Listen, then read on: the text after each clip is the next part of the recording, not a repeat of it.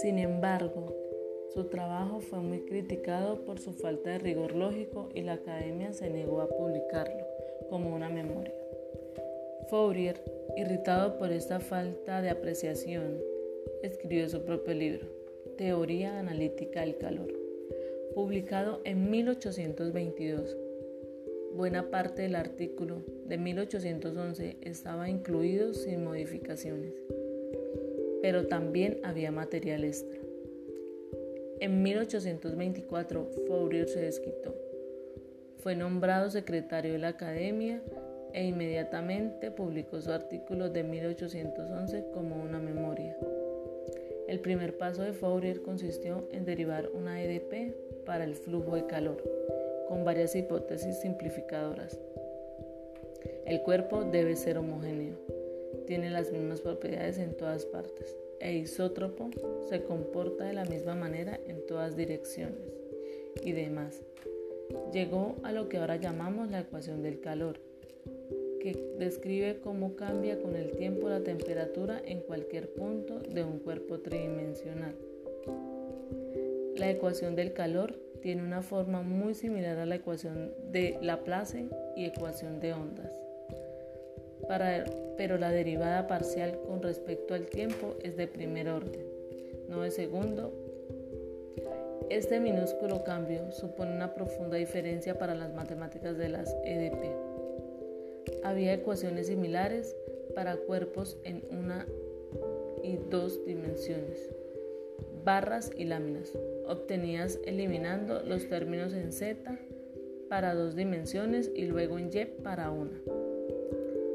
Fourier resolvió la ecuación del calor para una barra cuya longitud llamamos como n y cuyos límites se mantienen a temperaturas fijas, suponiendo que en el instante t es igual a cero condición inicial.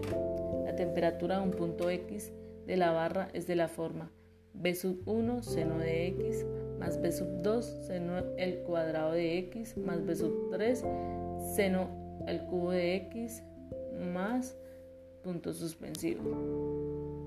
Una expresión sugerida por cálculos preliminares y dedujo que la temperatura debía venir dada por una expresión similar pero más complicada en la que cada término está multiplicado por una función exponencial apropiada.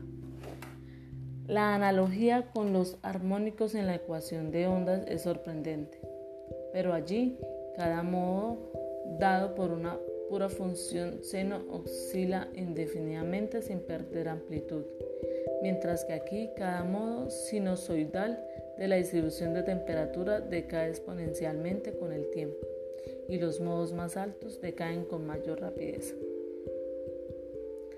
La razón física para la diferencia es que en la ecuación de ondas la energía se conserva, de modo que las vibraciones no pueden desaparecer. Pero en la ecuación del calor la temperatura se difunde a lo largo de la barra y se pierde en los extremos porque estos se mantienen fríos. El resultado del trabajo de Fourier es que cuando quiera que desarrollamos la distribución inicial de temperatura en serie de Fourier, una serie de funciones senos y cosenos como la anterior. Entonces podemos leer inmediatamente cómo fluye el calor a través del cuerpo conforme pasa el tiempo. Fourier consideraba obvio que cualquier distribución inicial de temperatura podría expresarse de esta manera y es aquí donde empezamos las dificultades.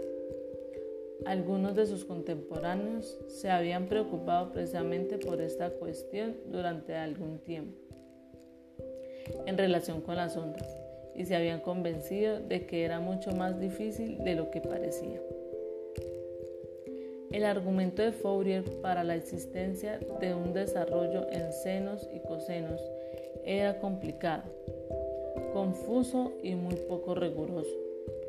Se paseó por todas las matemáticas para deducir, finalmente, una simple expresión para los coeficientes B sub 1, B sub 2, B sub 3, puntos suspensivos. Si llamamos fx a la distribución inicial de temperatura, su resultado era B sub n es igual a 2 sobre pi integral que, que va entre pi y 0 f de u seno de nu por du.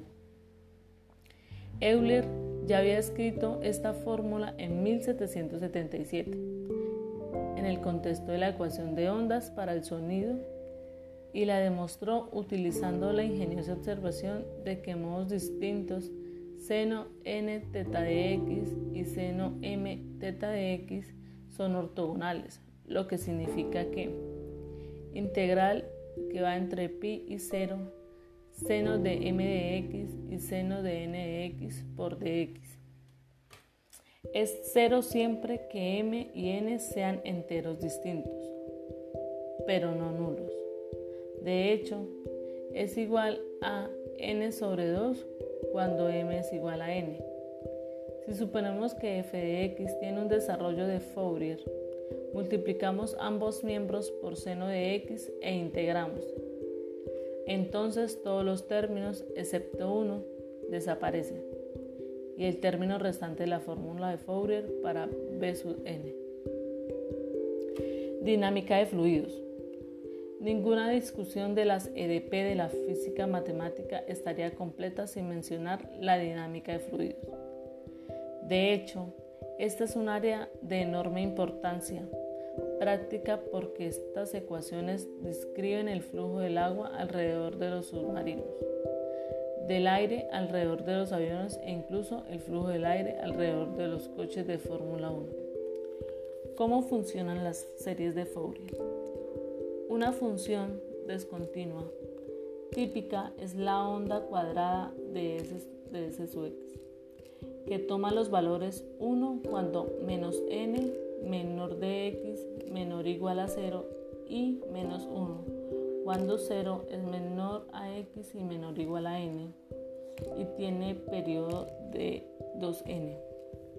Aplicando la fórmula de Fourier a la onda cuadrada obtenemos la serie. S de x es igual a seno de x más un tercio de seno de 3x más un quinto de seno de 5x más puntos suspensivos. Los términos se suman como se muestra en el diagrama de abajo. Aunque la onda cuadrada es discontinua, como aproximación es continua. Sin embargo, las esquinas se acentúan a medida que se suman más términos, lo que hace que la gráfica de la serie de Fourier se haga cada vez más escalonada acerca de las discontinuidades así como una serie infinita de funciones continuas puede desarrollar una discontinuidad.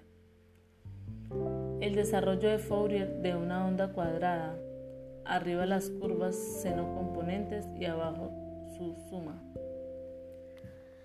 Euler inició la disciplina en 1757, deduciendo una EDP para el flujo de un fluido de viscosidad nula, adherencia 0. Esta ecuación sigue siendo realista para algunos fluidos, pero es demasiado simple para muchos usos prácticos. Las ecuaciones para un flujo viscoso fueron obtenidas por Claude Navier en 1821 y de nuevo por Poisson en 1829. Incluían varias derivadas parciales de la velocidad del fluido en 1845 George Gabriel Stokes dedujo las mismas ecuaciones a partir de principios físicos más básicos y ahora se conocen como las ecuaciones de Navier-Stokes. Ecuaciones diferenciales ordinarias.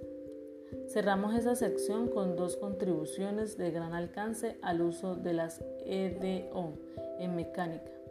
En 1788, Lagrange publicó su Mecánica Analítica donde afirmaba orgullosamente que no se encontraban figuras en esta obra.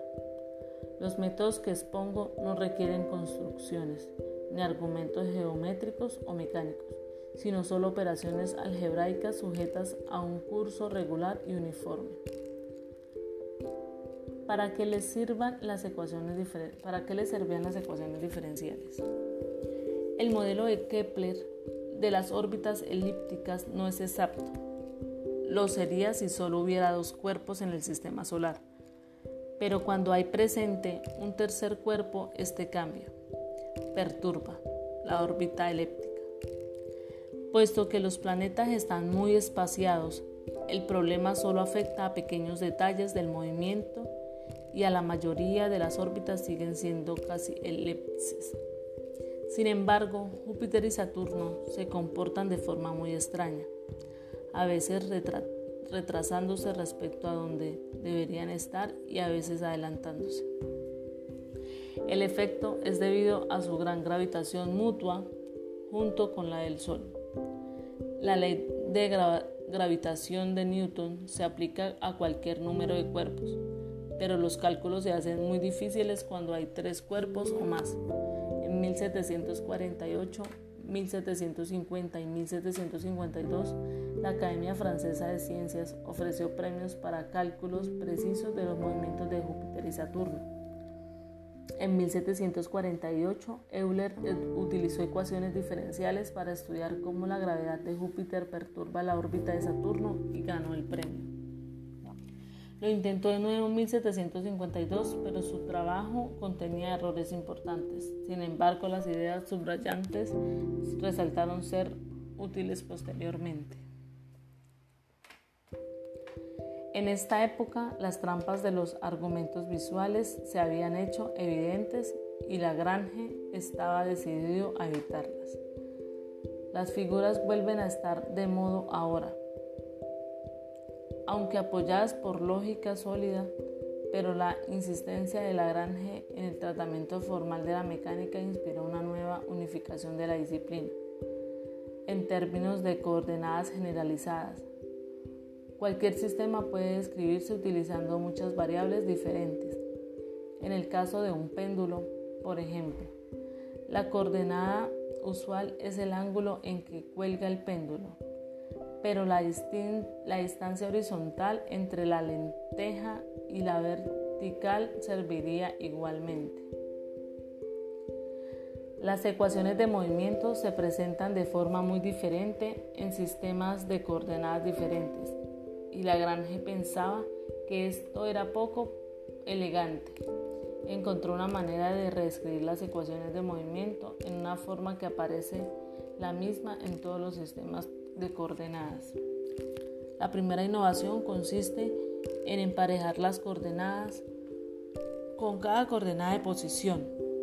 Q, tal como el ángulo del péndulo, hay asociada la correspondiente coordenada de la velocidad Q, la del péndulo. La velocidad del movimiento angular del péndulo. Si hay K coordenadas de posición, hay también K coordenadas de velocidad. En lugar de la ecuación diferencial de segundo orden en las posiciones, Lagrange adoptó una ecuación diferencial de primer orden en las posiciones y las velocidades. Sofía Vasilevna Kovalevskaya era hija de un general de artillería y miembro de la nobleza rusa. Sucedió que las paredes de su habitación de niña habían sido empapeladas con páginas de notas de clase sobre análisis. A los 11 años, ella estudió de papel de la pared y aprendió por sí sola el cálculo infinitesimal. Se sintió atraída hacia las matemáticas, que prefería cualquier otra área de estudio. Su padre trató de disuadirla, pero ella persistió contra viento y marea, leyendo libros de álgebra mientras sus padres estaban durmiendo. Para viajar y conseguir una educación se vio obligada a casarse, pero el matrimonio nunca funcionó. En 1869 estudió matemáticas en Heidelberg, pero debido a que no se admitían mujeres como estudiantes, tuvo que convencer a la universidad para que la dejara asistir a clases de forma oficiosa. Manifestó un impresionante talento matemático y en 1871 fue a Berlín, donde estudió con el gran analista Carl Weierstrass. Tampoco ahora se le admitió como estudiante oficial, pero Weierstrass le dio lecciones particulares. realizó una investigación original y en 1874 Weierstrass dijo que su trabajo era adecuado para un doctorado. Ella había escrito tres artículos sobre EDP, funciones elípticas y los anillos de Saturno. Ese mismo año la Universidad de Gotinga le concedió un grado de doctor. El artículo sobre EDP fue publicado en 1875. En 1878 tuvo una hija, pero volvió a las matemáticas en 1880 y trabajó sobre la refracción de la luz. En 1883 su marido, de quien se había separado, se suicidó y ella decidió cada vez más tiempo a las matemáticas para aliviar sus sentimientos de culpa. Consiguió un puesto en la Universidad de Estocolmo, donde dio clases en 1884. En 1889 se convirtió en la tercera mujer catedrática en una universidad europea tras Mary Agnesi, quien nunca asumió el puesto, y la física Laura Bassi. Allí hizo una investigación sobre el movimiento de un cuerpo rígido la presentó en un premio ofrecido por la Academia de Ciencias en 1886 y lo ganó. El jurado encontró el trabajo tan brillante que aumentó el importe del premio. Un trabajo posterior sobre el mismo tema fue recompensado con un premio por la Academia de Ciencias sueca y le llevó a ser elegida para la Academia Imperial de Ciencias. Formuló esto en términos de una magnitud ahora conocida como el Lagrangiano. Hamilton mejoró la idea de Lagrange, haciendo incluso más elegante. Desde el punto de vista físico, él utilizaba el momento en lugar de la velocidad para definir las coordenadas extras. Desde el punto de vista físico-matemático, él definía una magnitud ahora denominada el Hamiltoniano, que puede interpretarse en muchos sistemas como energía. El trabajo teórico en mecánica utiliza en general el formalismo hamiltoniano, que ha sido extendido también a la, mecánica cuántica. Velocidad del tiempo y temperatura del globo terrestre, computadas a partir de una versión ampliada de las ecuaciones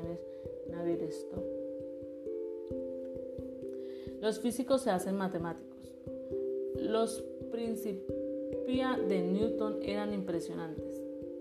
Con su revelación de profundas leyes matemáticas subyacentes a los fenómenos naturales, pero lo que sucedió luego fue todavía más impresionante. Los matemáticos abordaron toda la panoplia de la física, sonido, luz, calor, flujo de los fluidos, gravitación, electricidad, magnetismo. En cada caso dieron con ecuaciones diferenciales que describían la física, a menudo de forma precisa. Las consecuencias a lo largo plazo han sido extraordinarios. Muchos de los más importantes avances tecnológicos, tales como la radio, la televisión y los aviones comerciales, dependen de muchas maneras de las matemáticas de las ecuaciones diferenciales. El tema es un objeto de intensa actividad investigadora y cada día surgen nuevas aplicaciones. Es justo decir que la invención por parte de Newton de las ecuaciones diferenciales, desarrolladas por sus sucesores en los siglos XVIII y XIX, es en muchos aspectos responsable de la sociedad en que vivimos esto solo alcanza a mostrar lo que está sucediendo entre bastidores si uno se molesta en mirar.